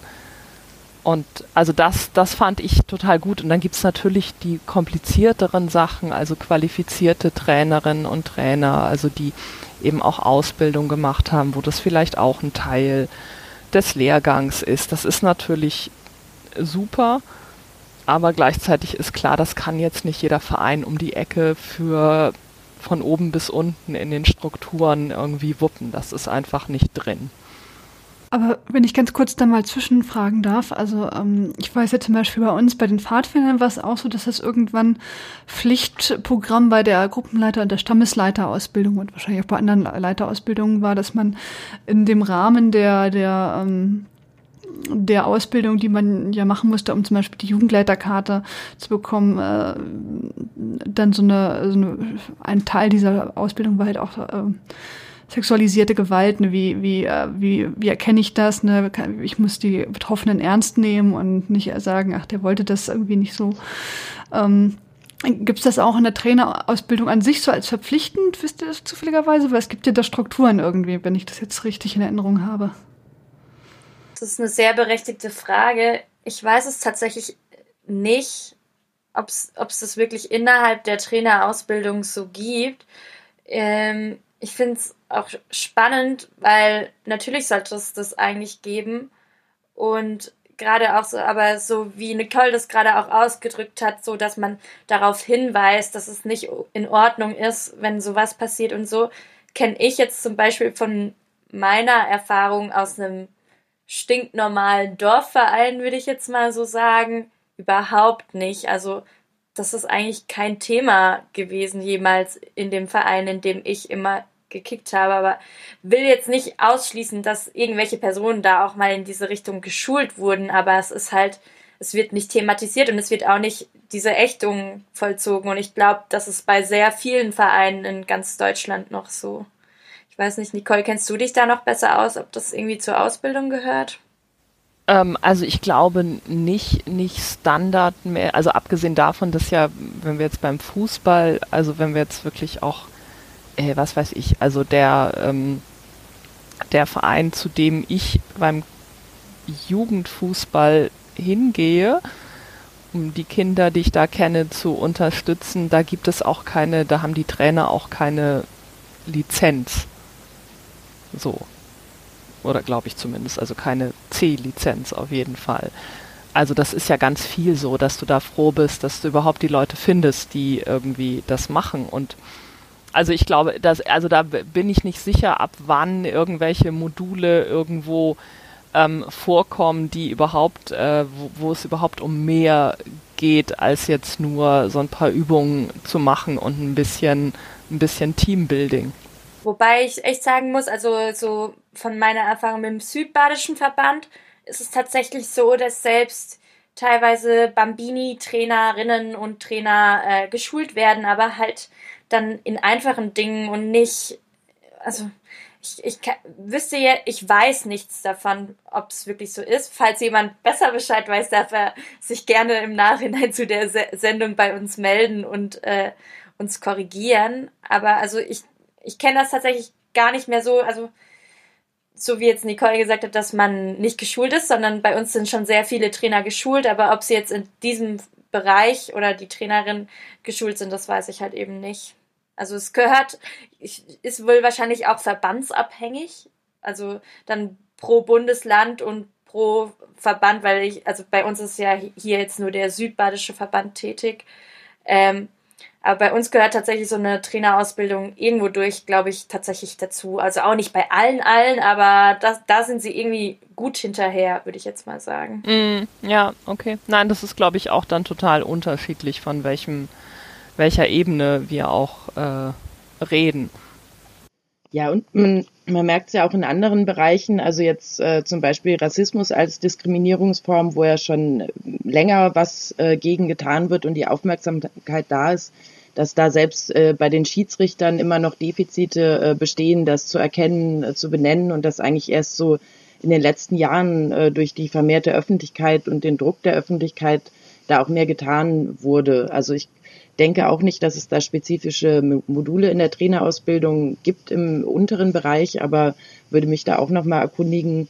Und ähm, ich weiß auch, dass die Dokumentation alleine auch schon sehr schwierig ist. Das hatte ich in einem Gespräch mit ähm, jemanden auch mal äh, gefragt, wo jetzt ein Trainer, ähm, der quasi äh, also ich weiß nicht verurteilt im gerichtlichen Sinne, aber wo der aus dem Verein ausgeschlossen wurde aufgrund von Missbrauchsfällen, dann bei einem anderen Verein wieder angefangen hat, weil es ähm, in Deutschland auch aufgrund des Datenschutzes und anderen Sachen halt nicht üblich ist, dass man das dann quasi weitergibt oder ähm, also dass halt viele Täter die Möglichkeit haben, dann einfach in einem anderen, unter einer anderen Stadt, im anderen Verband dann halt einfach weiterzumachen. Also und da muss man halt auch noch aufpassen, dass man das äh, sich da dran setzt, dass das halt wirklich ähm, natürlich auch äh, mit dem Schutz der Privatsphäre aller Beteiligten, aber dass man äh, da muss auch noch einiges getan werden, dass die Leute dann auch wirklich in dem Bereich nicht mehr arbeiten können.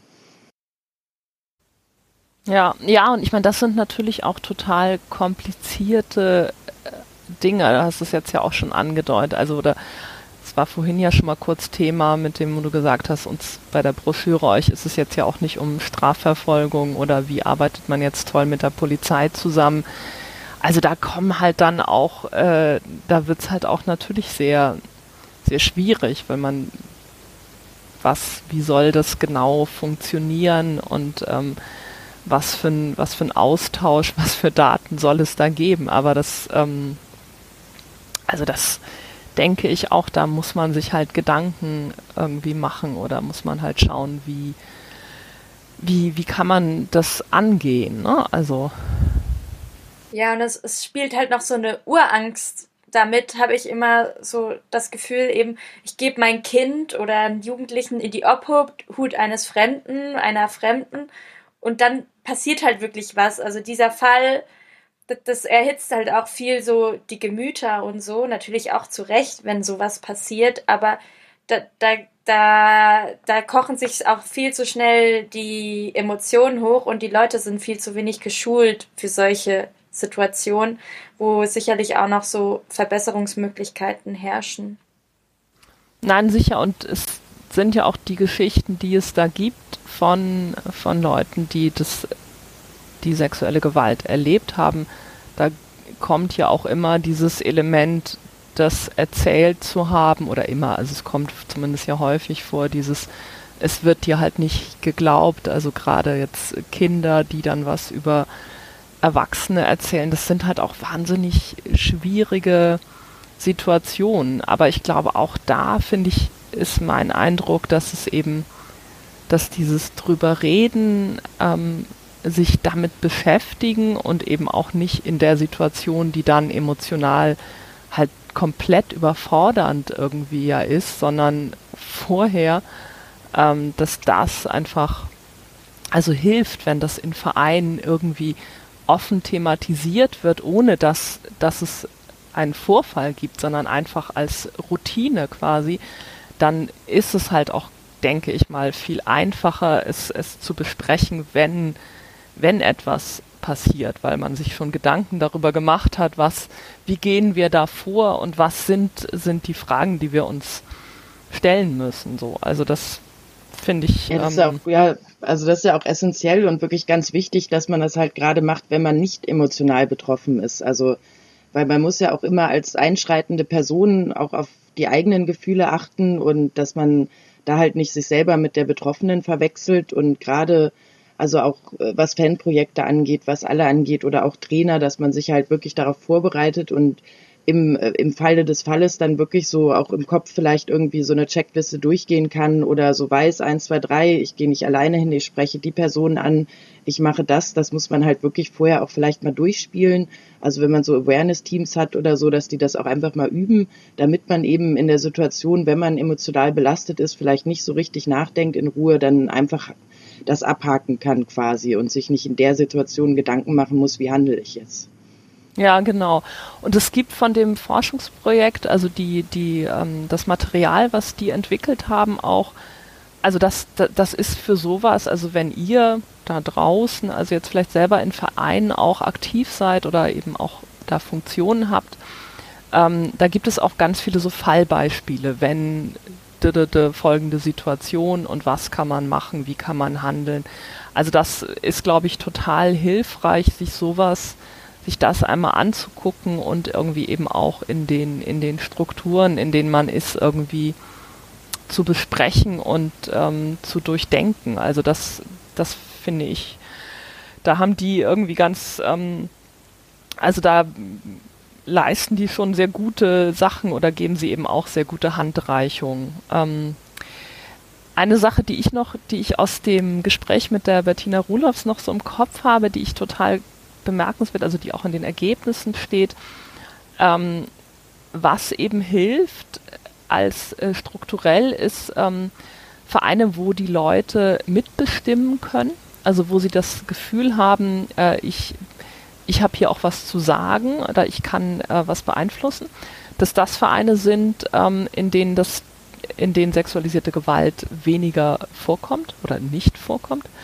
und Vereine, ähm, die diverser sind. Also wo mehr Frauen, also das ist das, was Sie abgefragt haben, zumindest im Vorstand sind, ähm, ist die Situation auch besser. Also die engagieren sich mehr und eben auch jetzt nicht, weil Frauen die besseren Menschen sind, sondern, also das ist das die These, die das, das Forschungsteam da hat, weil das Vereine sind, die sich irgendwie überhaupt schon mal geöffnet haben. Also die diese häufig ja so total männerdominierten, diese Strukturen einfach schon ein Stück weit ähm, aufgebrochen haben und die haben diesen Schritt gemacht, sich für Frauen zu öffnen und dann ist es halt auch viel leichter, irgendwie dann passieren so die nächsten Dinge, beschäftigen wir uns doch auch vielleicht mal mit diesem Thema, das jetzt auch nicht irgendwie nur rein Sport und Funktion irgendwie ist, sondern auch noch so ein gesellschaftliches Ding.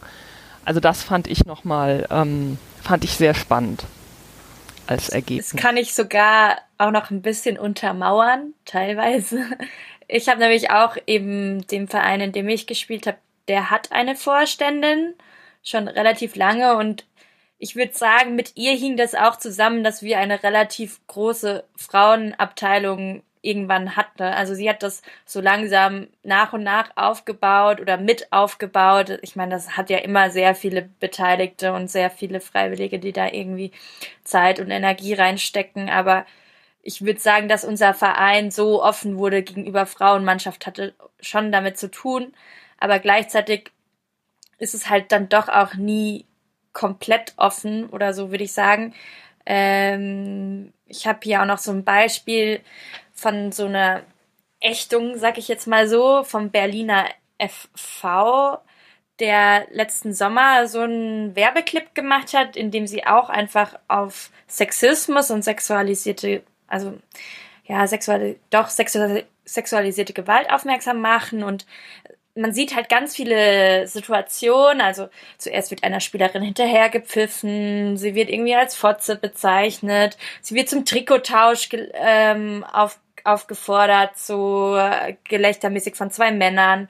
Und irgendwie später im Laufe des Tages äh, textet ihr der Trainer dann auch noch äh, so komische Nachrichten, die so andeutungsvoll sind, so aller sie have total heiß heute ausgesehen, so, wo man ja auch wieder so diese Machtstruktur, die wir schon angesprochen haben, merkt. Und ähm, ich, also das ist auf jeden Fall ein gutes Beispiel oder positives Beispiel für diese Ächtung, dass man halt was thematisiert, ohne dass was passiert ist, wobei vor dem Clip eben auch äh, steht, dass es inspiriert ist von tatsächlichen Dingen, die passiert sind und so geht's mir auch ein bisschen, weil alles, was ich da so in diesem Filmchen sehe, wir werden denk, den auch verlinken, habe ich auch so in meiner Fußballkarriere irgendwann mal erlebt. Ähm, ich erinnere mich vor allem mal noch dran, ähm, dass irgendwer mal zu mir sagte, ich habe ja eine ganz sexy Frauenmannschaft oder Mannschaft für eine Frauenfußballmannschaft, so, wo, wo halt gleich schon wieder so dieses, ob, dieses objektbewertende Ding irgendwie drinne ist. Und das, das vergesse ich auch nicht mehr so. Das war so richtig so diese Aussage so, boah, deine Fußballmannschaft ist aber ganz schön sexy für eine Fußballmannschaft, so, wo halt ja auch schon wieder dieses Vorurteil mitschwingt, so, eigentlich tun nur Mannsweiber Fußball spielen und nur Mannsweiber sich für Fußball interessieren, so. Und das, das ist halt sowas, manchmal merkt man das auch gar nicht so in dem Moment, aber hinterher verfolgt es einen immer dann noch so und merkt dann ein, oder man merkt dann eigentlich erst so im Hinterher, dass es einen irgendwie auch verletzt hat, dass es zu einem gesagt wurde. So. Ja, zumal es ja auch nicht schlimm ist, wenn man äh, etwas maskuliner ist als Frauen. Ja, natürlich. Das wird dann ja mit ja auch mal nee. sofort irgendwie assoziiert, dass das irgendwie was Schlechtes ist, wenn ich, äh, wenn ich männlicher rüberkomme als Frau, als jetzt anderen Leuten lieb ist. Also das fällt ja auch schon, finde ich, beim, beim, beim Profisport aus, dass wenn man da irgendwie auf der Tribüne sitzt, auch mal so ein paar Deppen hat, die irgendwie den Spielerinnen rufen, äh, macht doch Trikottausch und so. Ähm, da wünscht man sich da manchmal auch, dass da die Ordner vielleicht das ein bisschen mehr hören würden. Also ich meine, vielleicht hören sie es auch nicht oder wollen es nicht hören. Ja, und vor allen Dingen auch reagieren. Ne? Also ja, ich finde der Punkt, äh, dass man das häufig erst im Nachhinein merkt, ist auch wichtig, weil das ja auch ein bisschen dazu beiträgt, dass das ähm, häufig gesellschaftlich dann nicht anerkannt wird, wie auch jetzt mit den Fällen ähm, des Missbrauchs im englischen Fußball oder so, wo sich Menschen dann erst seit Jahren oder auch bei MeToo das ähm, direkt in Frage gestellt wird, dass etwas richtig ist, wenn sich die Betroffene dann erst Jahre später dazu äußert. Also dass sowas halt auch wirklich äh, nachhalt und ähm, quasi innerlich nicht verjährt oder wie immer man das umschreiben soll.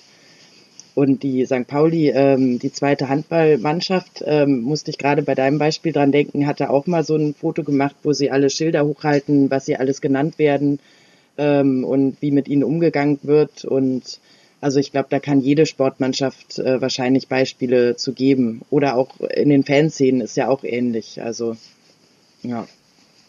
Vielleicht dazu ähm, nochmal auch ein kleines äh, Best Practice Beispiel. Ähm, ich bin irgendwie für die, für die ausländischen Beispiele diesmal aus Schweden, ähm, wo es die Initiative Locker Room Talk, also das heißt auf es heißt in Schweden wird es, äh, ist es ein englischer Name, also Kabinen, äh, Kabinentalk äh, oder Gespräche ähm, Genau. Ähm, heißt es, die gibt es seit 2017, glaube ich, und ist von zwei Jungs gestartet worden, also auch wirklich Jungs, also die sind da, glaube ich, noch zur Schule gegangen. Ähm, und die, also eben selbst als, haben glaube ich zumindest den Namen nach auch Migrationshintergrund oder Familienmigrationshintergrund, also sagen, sie kennen sozusagen dieses Gefühl von Diskriminierung aus eigener Erfahrung, aber sie kennen eben vor allem auch das Kabinengerede von Jungs das sich gegen Frauen richtet, also die Frauenverachtung, den Sexismus darin und das wollen sie halt äh, angehen mit ihrem Projekt. Und ähm, das adressiert eben Jungs, also Jugendliche, so 13, 14, bisschen jünger, bisschen älter, Ähm, und die gehen da in, in Vereine, bieten so Workshops an, gehen halt eben in die Kabine, auch buchstäblich, machen so 30 Minuten vorm Training über ein paar Wochen ähm, solche Workshops mit eben Jungs und ähm, machen so Rollenspiele und haben irgendwie so ein, äh, so ein Virtual Reality Modul und eben so, also so Übungseinheiten, um sozusagen diese, diese Sprüche, also diese Misogynie, was macht ihr da eigentlich, wie redet man, so dieses auch halt gedankenlose vor sich hin reden, also diesen totalen Alltagssexismus, das irgendwie zu hinterfragen und eben denen zu zeigen, das ist nicht, das muss nicht Männlichkeit sein. Also es gibt irgendwie eine andere Art, Männlichkeit zu leben, äh, die nicht auf Verachtung von Weiblichkeit irgendwie das als, als ganz wichtiges Element mit sich trägt. Und äh, das finde ich total super. Also dieses Jungs sind nun mal so, irgendwie so auszuhebeln und eben auch sich ganz gezielt auch wirklich, Sue hatte das vorhin ja schon mal angesprochen, irgendwie also bei den Sozialarbeitern eben sich mit den Jungs zu beschäftigen. Also und denen, denen was anderes vorzuleben und beizubringen. Also total super Sache, ist irgendwie auch ziemlich dann, also sehr, wird inzwischen auch von H&M irgendwie gefördert und hat so, wir haben so Stipendien vom Sportverband gekriegt und Unterstützung von Nationalspielern, also Jimmy Durmas, weiß nicht, ob der euch was sagt, und Slatan Ibrahimovic sagt euch auf jeden Fall was. Also sozusagen nicht irgendwelche No-Names, sondern so richtig, also richtig große Namen, die da auch irgendwie als, als Unterstützer dabei sind. Also das finde ich eine total coole Geschichte und eben auch so wirklich auch so ein Bottom-up Ding. Da ist nicht der Verband gekommen und hat gesagt, jetzt machen wir mal, sondern da sind eben die beiden Jungs gekommen und haben gesagt, wir machen jetzt mal und haben dann, haben es irgendwie geschafft, da halt Support zu kriegen. Ja, es ist auf jeden Fall nochmal ein positives Beispiel für dieses auch, man kann eben so viel auch im Vorhinein tun, bevor irgendwas passiert und damit sich aber trotzdem auch was ändert in der Wahrnehmung und in der Gesellschaft allgemein. Ja, die Vorbildfunktion ist ja auch viel größer, wenn das so von Jungs zu Jungs. Also ich finde das Projekt auch total großartig, weil also so verändert man ja auch was. Und also die Verbände, da hatte ich vorhin noch mal dran gedacht, ähm, der, wir hatten mal einen Workshop auch beim ähm, DFB zu dem Thema gegeben oder es war eigentlich ähm, im Rahmen der Nie wieder ähm, Veranstaltungen und da war auch das ähm, Konzept, äh, das Ethikkonzept, äh, womit dann der deutsche Fußball ähm, Verbund jetzt die, was jetzt EM oder WM, weiß ich gerade gerade gar nicht mehr bekommen hat. Und in diesem ganzen über 90-seitigen Konzept ähm, kommt Sexismus zum Beispiel überhaupt nicht vor. Das haben die einfach vergessen dabei. Also es geht um Rassismus, es geht um alle möglichen äh, Formen von Diskriminierung, aber ja, Sexismus hatte man halt vergessen und das war dann auch so noch so ein bisschen so ein Stein des Anstoßes, so, okay, wir müssen das in die Köpfe reinbringen. Ähm, und das passiert jetzt halt auch in letzter Zeit. Aber gerade sowas so von Jungs, vier Jungs, also wirklich großartig.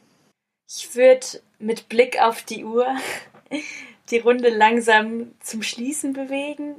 Möchte noch jemand unbedingt irgendwas loswerden oder ist alles gesagt für heute? Sonst würde ich sagen, vielleicht nochmal so als abschließende Worte, dass ähm, dass wir auf jeden Fall das Thema nur angeschnitten haben und es äh, noch so viel mehr dazu zu sagen gibt und wir jetzt auch ein bisschen vielleicht an der Oberfläche gekratzt haben, aber es natürlich auch noch so viele andere Perspektiven dazu gibt, zum Beispiel auch, äh, was mir noch wichtig wäre, so zum gerade auch Hass im Netz gegenüber wichtigen weiblichen Personen im, im Fußball. Also so Bibiana Steinhaus ist da ein präsentes Beispiel oder äh, Profifußballerinnen oder Claudia Neumann. So, dass auch jeder da draußen, der uns hört, halt auch etwas dagegen tun kann, gegen Sexismus, sowohl im Stadion vor Ort, als auch vielleicht zu Hause im eigenen Verein. Oder auch, wenn man eben in den sozialen Netzwerken unterwegs ist und solche Kommentare liest, dass man halt vielleicht auch mal ein bisschen gegensteuert und ein bisschen was dagegen tut, weil jeder kann irgendwie so auch einen kleinen Schritt dazu beitragen, dass sich das nochmal beruht äh, oder ja, dann, damit sich die Situation verbessert. Und da wären wir auch schon noch beim nächsten Thema, nämlich wir haben ja noch unsere Kategorien zu vergeben. Und da darf die Nicole erstmal uns das Abseits des Monats erklären.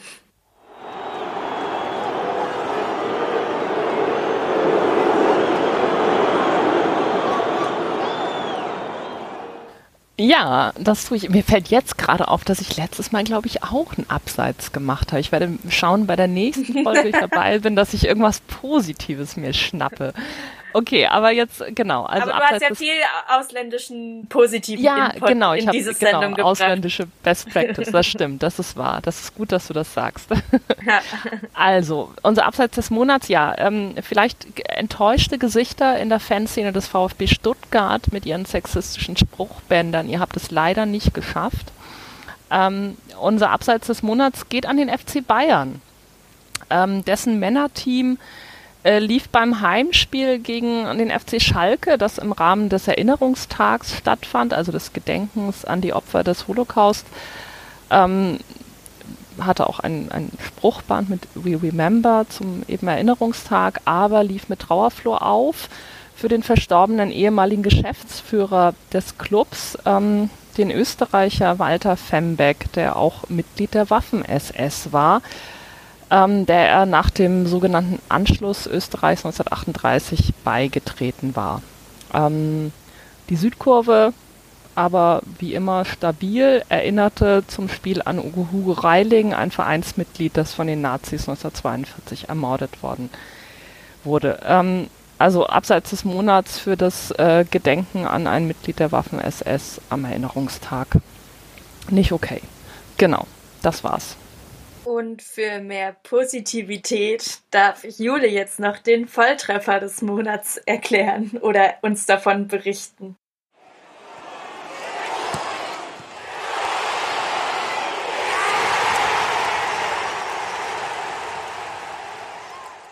Ja, das mache ich gerne oder auch viel lieber, um ehrlich zu sein. Genau. Ähm, der Volltreffer des Monats geht dieses Mal an Christine Sinclair. Christine Sinclair hat nämlich am 29.01., wenn ich das richtig sehe, ähm, die Länderspieltreffer 184 und 185 erzielt ähm, in einem Qualifikationsspiel ähm, gegen die Fußballgroßmacht St. Kitts and Nevis. Also das ist ein ganz kleiner Inselstaat. Ähm, Genau, da hat sie zwei Tore geschossen und damit hat sie den Weltrekord von Abby Wambach äh, eingestellt, die vorher 184 Tore insgesamt äh, schon geschossen hat. Und ja, ähm, Christine Sinclair spielt ja auch noch, also sie kann auch noch viele Tore schießen und sie ist damit die, hat damit am meisten Tore überhaupt in die andere Länderspielkarriere erzielt. Herzlichen Glückwunsch. Ja, das freut uns natürlich sehr. Und zum Schluss darf ich noch unseren Podcast-Tipp abgeben, der heute ein bisschen komplizierter und besonders ist, nämlich es sind eigentlich zwei Podcast-Tipps.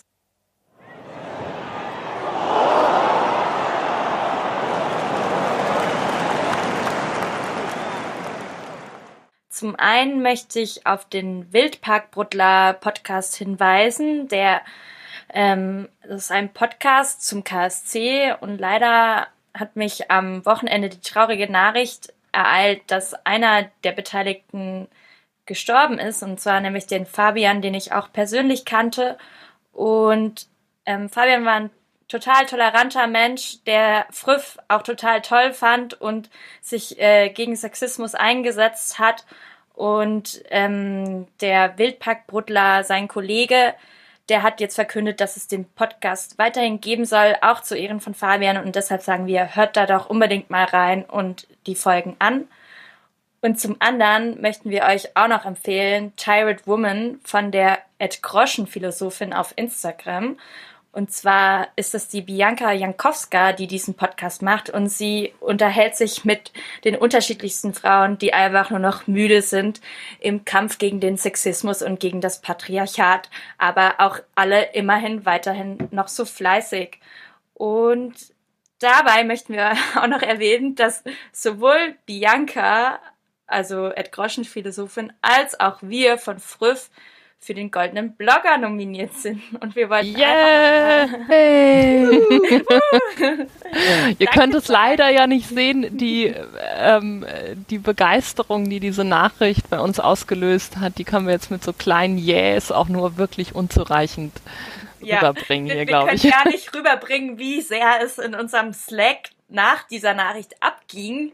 Ja. Ähm, wir, wir sind immer noch ein bisschen so, äh, also wir können kaum glauben, dass uns jemand dafür vorgeschlagen hat, weil eigentlich sind wir ja gar kein Blog, aber wir freuen uns mega darüber, über diese pst, Ehre. ja. ja, pst, verrate das keinem, bitte. Und ähm, zwar findet die Veranst oder diese Verleihung des Preises am 9. März in Berlin statt. Ob wir wirklich gewinnen, das wissen wir noch nicht. Es sind noch zwei andere Blogs mit uns nominiert, beziehungsweise Schrägstrich Podcasts. Und ähm, aktuell gibt's auch noch Karten. Wir werden das auch äh, verlinken. Falls ihr Lust habt, da vorbeizugucken, seid herzlich willkommen. Ähm, es wird ein großer Teil des Schriftteams da sein, das kann ich schon mal verraten.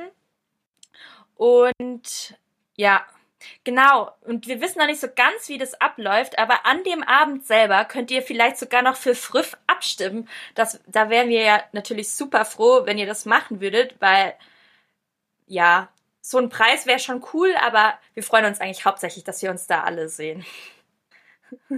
Das war's erstmal von uns. Ähm, endlich wieder zurück aus der Winterpause. Und ähm, nächsten Monat geht's dann weiter mit der neuen Frühfolge. Wir freuen uns. Bis dann. Tschüss. Tschüss. Tschüss.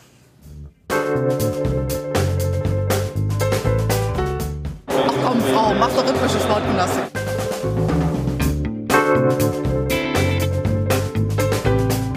Themen rausarbeiten, neugierig sein, ähm, dieses journalistische Brainstorming, wenn man unterschiedliche Haltungen zu gewissen Themen hat, das richtig bis an die Grenzen zu bringen. Ich lebe das zumindest mit und denke da nicht mehr viel, sondern bin einfach da und bin in jeder Sekunde bereit zu reden, zu schildern.